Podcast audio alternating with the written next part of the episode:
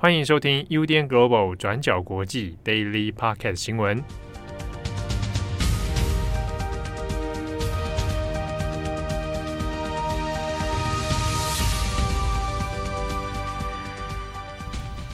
Hello，大家好，欢迎收听 UDN Global 转角国际 Daily Podcast 新闻。我是编辑佳琪，我是编辑惠仪。今天是十二月二十三号，星期四。我们今天中午收到了一个圣诞的那个礼盒餐，对对对，吗？我们今天中午吃的起家鸡，是公司的那个，是是服委会吗？对对对，应该是我们的圣诞礼盒，非常大一盒。对，我现在根本完全吃不完，不知道怎么处理。录音室都是炸鸡味。好了，我们先来看一下今天的几则国际新闻。第一则是跟中国有关，对，我们要来讲一下西安封城的最新状况。中国的陕西省西安市在二十二号的下午突然间宣布，从二十三号的凌晨十二点开始，会进入全西安封闭式管理，将近有一千三百万人就会就地进入封城的停机状态。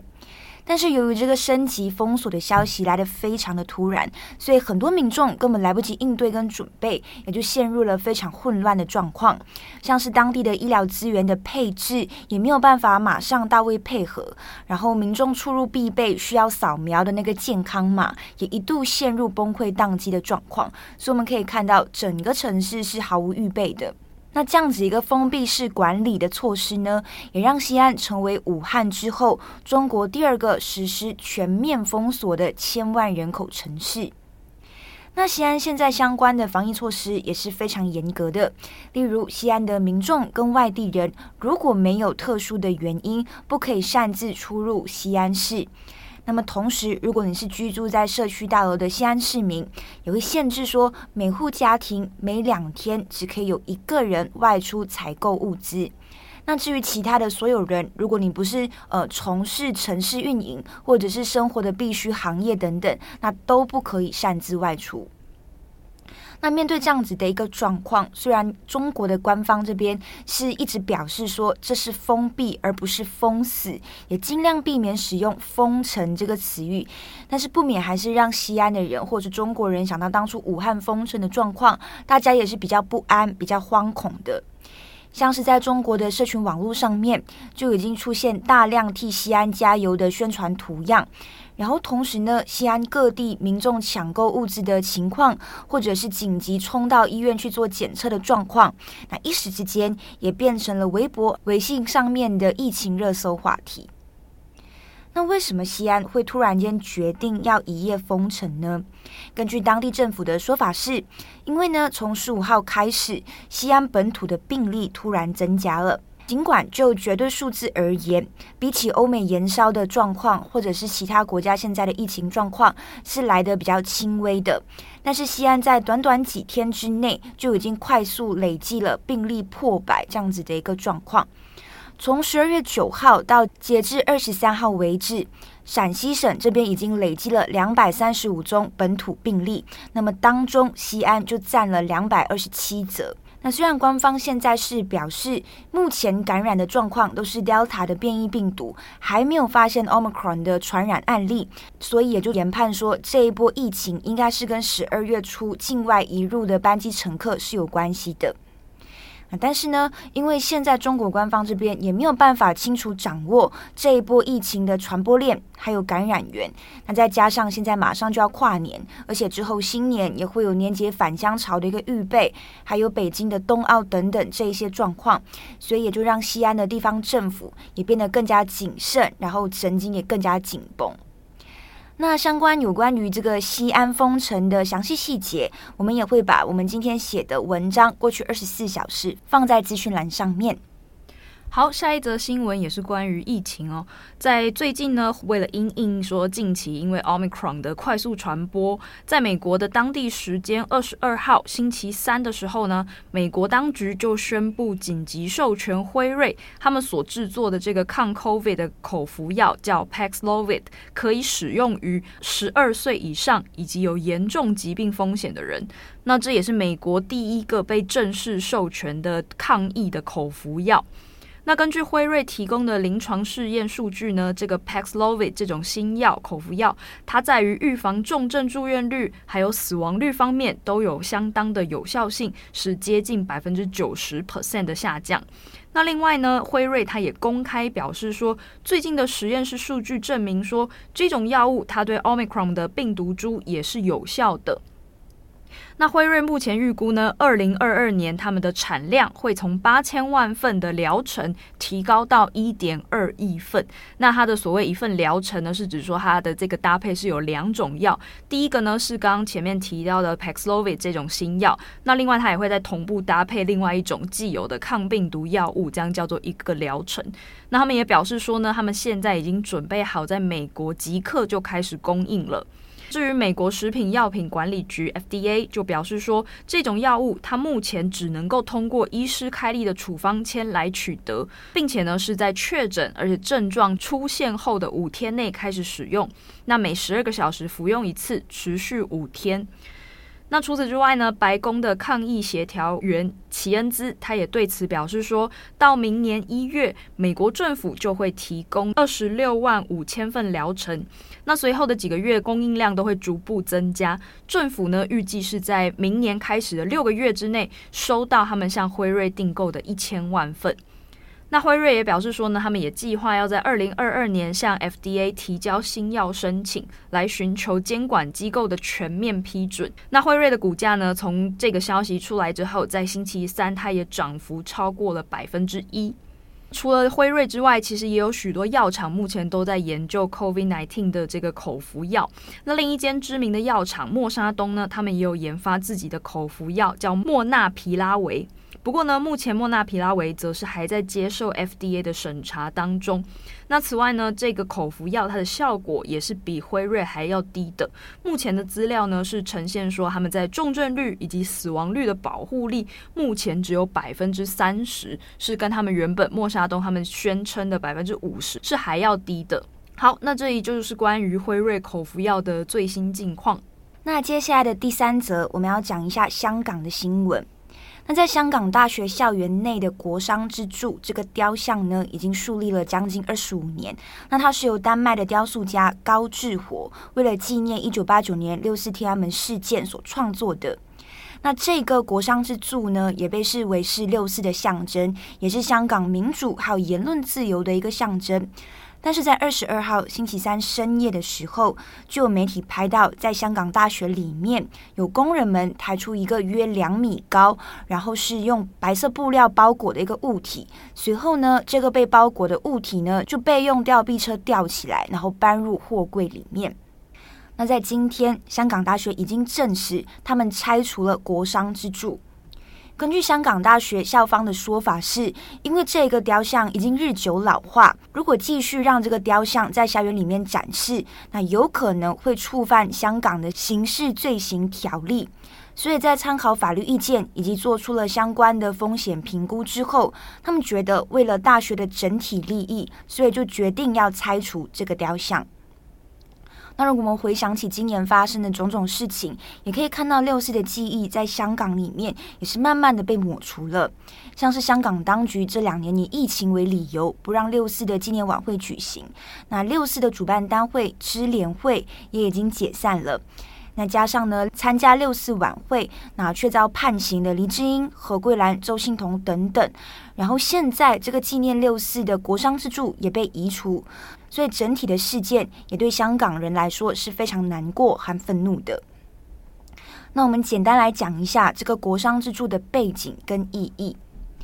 那国殇之柱的英文叫做 Pillar of Shame。然后大家可能也看过这个照片，就是这个国殇之柱上面呢，刻有很多个身形扭曲，然后面容非常痛苦的一个人像，那是象征呢六四血腥镇压的这一些死伤者。然后在雕像的基座正面呢，是刻上了两个词语，那第一个呢是六四屠杀，然后还有老人岂能够杀光年轻人这样子的一个语句。然后，过去这个国殇之柱的雕像也曾经在香港的各个大学里面去做巡回展出，然后也曾经出现在六四的烛光晚会上面。那这个雕像就像刚刚讲的，是由丹麦的雕塑家高志活在一九九七年为了六四事件而创作的。那他是在一九九年的时候开始放在香港大学里面展示。那当初高志火在一九九七年完成这个雕像之后，其实一直找不到愿意安排在香港展示跟展出的这一些单位，就是没有单位愿意处理。那后来呢，是支联会来做接受。你在一九九七年的六月四号，也就是香港主权移交前的最后一场六四纪念晚会上，这个国殤之柱就被带到那个六四的晚会上面去做展示。那后来就有港大学生会的护送，然后一直把它护送到港大的校园去做展示。但是呢，如果看回当时候的状况，这个护送过程也不是那么顺利的。当时候，港大的学生会把国商自助运到港大的就是校门口时，就遭到保安阻拦。那后来警方也介入，民众也介入，校方也介入，就演变成就是各方有冲突的状况，各方也一度发生对峙。但是后来呢，这个冲突并没有升级，而且他们也顺利的把这个国殤之柱运送到就是港大校园里面去做展示。那港大校方后来也允许让国殤之柱放在港大校园里面，那就一直留存到现在。那所以每一年的六四，按照惯例，港大的学生会都会洗刷这个国殤之柱，尤其是基座上面刻的“老人岂能够杀光年轻人”的这一句话。那可是呢，就在二零一九年反修例运动，然后二零二零年国安法落实以后，我们就可以看到香港累积多年的公民社会和组织是迅速被瓦解的。那事实上，这个国殤之柱的雕像被移除的事件，其实已经酝酿了很久。那各方就因为国殤之柱的持有人到底是谁，然后是否要移走而焦灼了很久。那香港大学呢，在今年十月，其实就写信给支联会。就告诉支联会赶快移走这个国商之柱，不然我就视你为放弃这个雕像。那支联会后来的回复是说，这个国商之柱是属于创作者高志活的，而且对方也就是高志活本人已经公开表明他是国商之柱的持有人，所以就希望港大跟高志活直接去做联系跟接洽。那高志活在十一月的时候就表示，他希望可以亲自到香港来做处理。但是他希望可以得到香港政府的保证，也就是保证高志活跟他的团队不会因为国安法而被逮捕。但是香港政府呢，是拒绝评论这件事情的，然后事件呢也就一直被搁着，然后到现在。那针对这一次国殤之柱被无预警的拆除事件，高志火本人他是说他感到非常的震惊，也批评香港已经成为不保护人民、艺术还有私有财产等法律法规的野蛮之地。高志火在昨天的 Twitter 上面就发文，他就鼓励大家赶快到香港大学记录现在正在发生的一切。那这个国殇之柱的雕像被拆除，具体来说象征什么意义？我们这边也用高志火在十月接受美国之音采访的时候说的一句话来做一个小小的总结。那高志火就说：“国殇之柱诉说着香港的故事。那当年的香港是中国境内唯一自由的地方，人们可以悼念六四，国殇之柱也可以公开展示。”但是呢，现在的香港却连一座象征自由的雕像也容不下。他说：“中国占地九千六百多万平方公里，却不能留出六平方来纪念在天安门广场死去的学生。”好，那以上就是有关这个国殇之柱的最新状况。最后一则，我们来更新一下，在前几天联合早报专访彭帅的一些后续的讨论。那大家应该还记得，在十二月十九号的时候，中国网球选手彭帅他第一次接受了国外媒体的采访，是由新加坡的联合早报对他进行了一个五六分钟左右的影音访问。那彭帅呢，在接受这个外媒采访的时候，他指出说，自己从未说过、写过有人性侵他。那另外呢，他也称说自己在中国的一切行动都很自由，也没有人监视他等等。那在这个联合早报的访问还有影片都发出之后呢，又引发了外界很多的讨论。那也由于这个影片呢，是当时彭帅在上海看一场滑雪比赛的时候，由联合早报的记者就直接在空荡荡的一个走廊，把他还有姚明一行人就是拦下来，就说：“哎，我可不可以访问你？”这样，那彭帅也很坦然的就当场直接接受采访了。那这个影片的这些背景呢，也让很多人怀疑说，这一场滑雪赛，它明明是中国的冬季奥运积分赛，那现场应该是有很多观众观赛的，也一定有很多媒体到场拍摄啊，想要采访。那为什么这名记者他却单独可以知道彭帅在哪，而且呢，就刚好拦下了彭帅直接做采访，而不仅没有吸引任何人注意，甚至呢，也没有任何人上前询问或者是阻止这个记者到底是怎么样访问到彭帅的呢？那从那一天晚上开始，就有很多驻中国的外媒记者，他们都在就是记者的推特圈上非常热络的讨论这件事情。首先呢，是一名澳洲广播公司的记者 Bill Bertels，他就贴了这一篇联合早报的访问彭帅的影片，那他就在推特上写下了他的质疑。他写呢，友善北京政权的联合早报记者带来了一份惊人的独家报道。他只是这样随机上前，就能够拦住全中国现在最受关注的女性，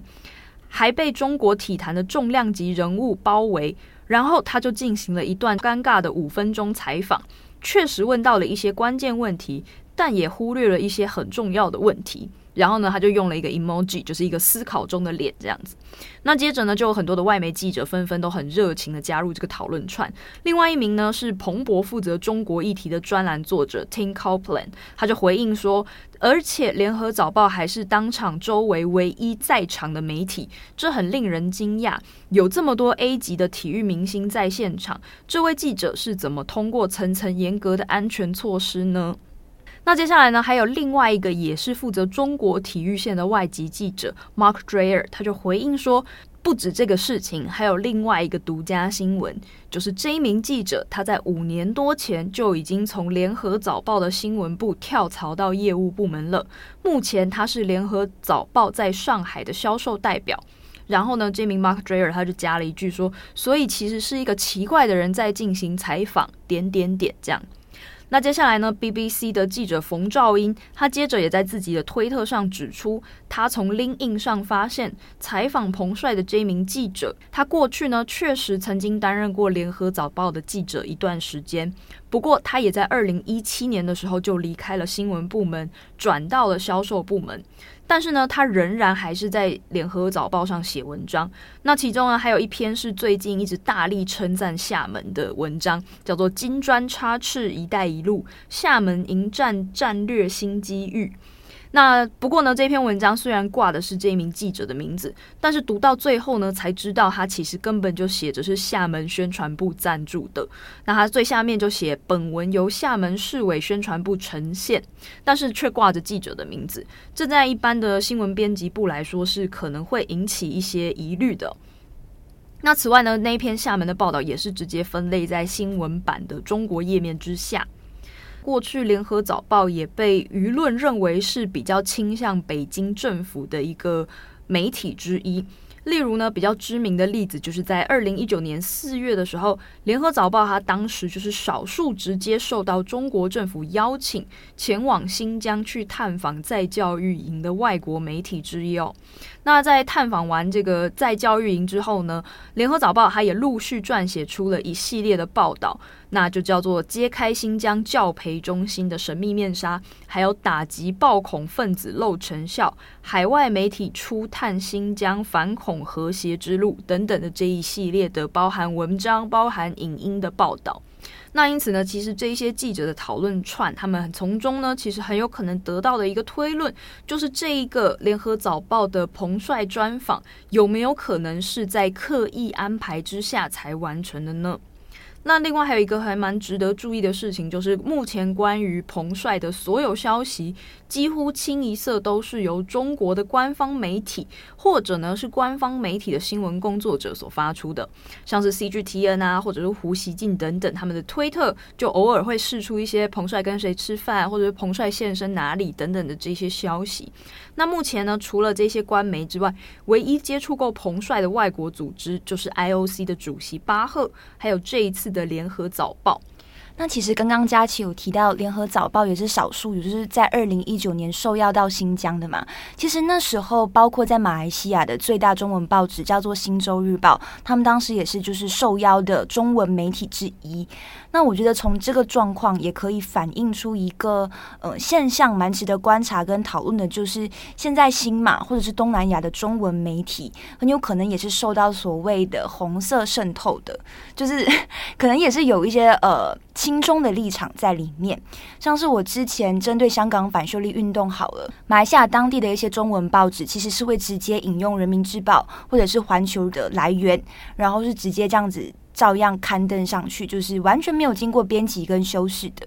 那其中有一则就是呃有。谈到说，就是在一辆公车上面，然后有小学生在里面，然后有所谓的呃 quote 暴徒，然后往那个公车那边丢燃烧弹，这个是假新闻嘛？但是是呃马来西亚的《星洲日报》在那个时候也有转贴这一则新闻，就是他们当时候的立场是比较轻中的，然后他们在做这些相关的报道也是比较没有经过去呃审查或者是进一步核实的。所以从这些现象来看，我觉得也是蛮有趣的一个状况。嗯，其实我觉得刚刚那个题目还蛮有趣，我觉得未来可能也可以变成一个比较媒体试读的整理的内容，嗯，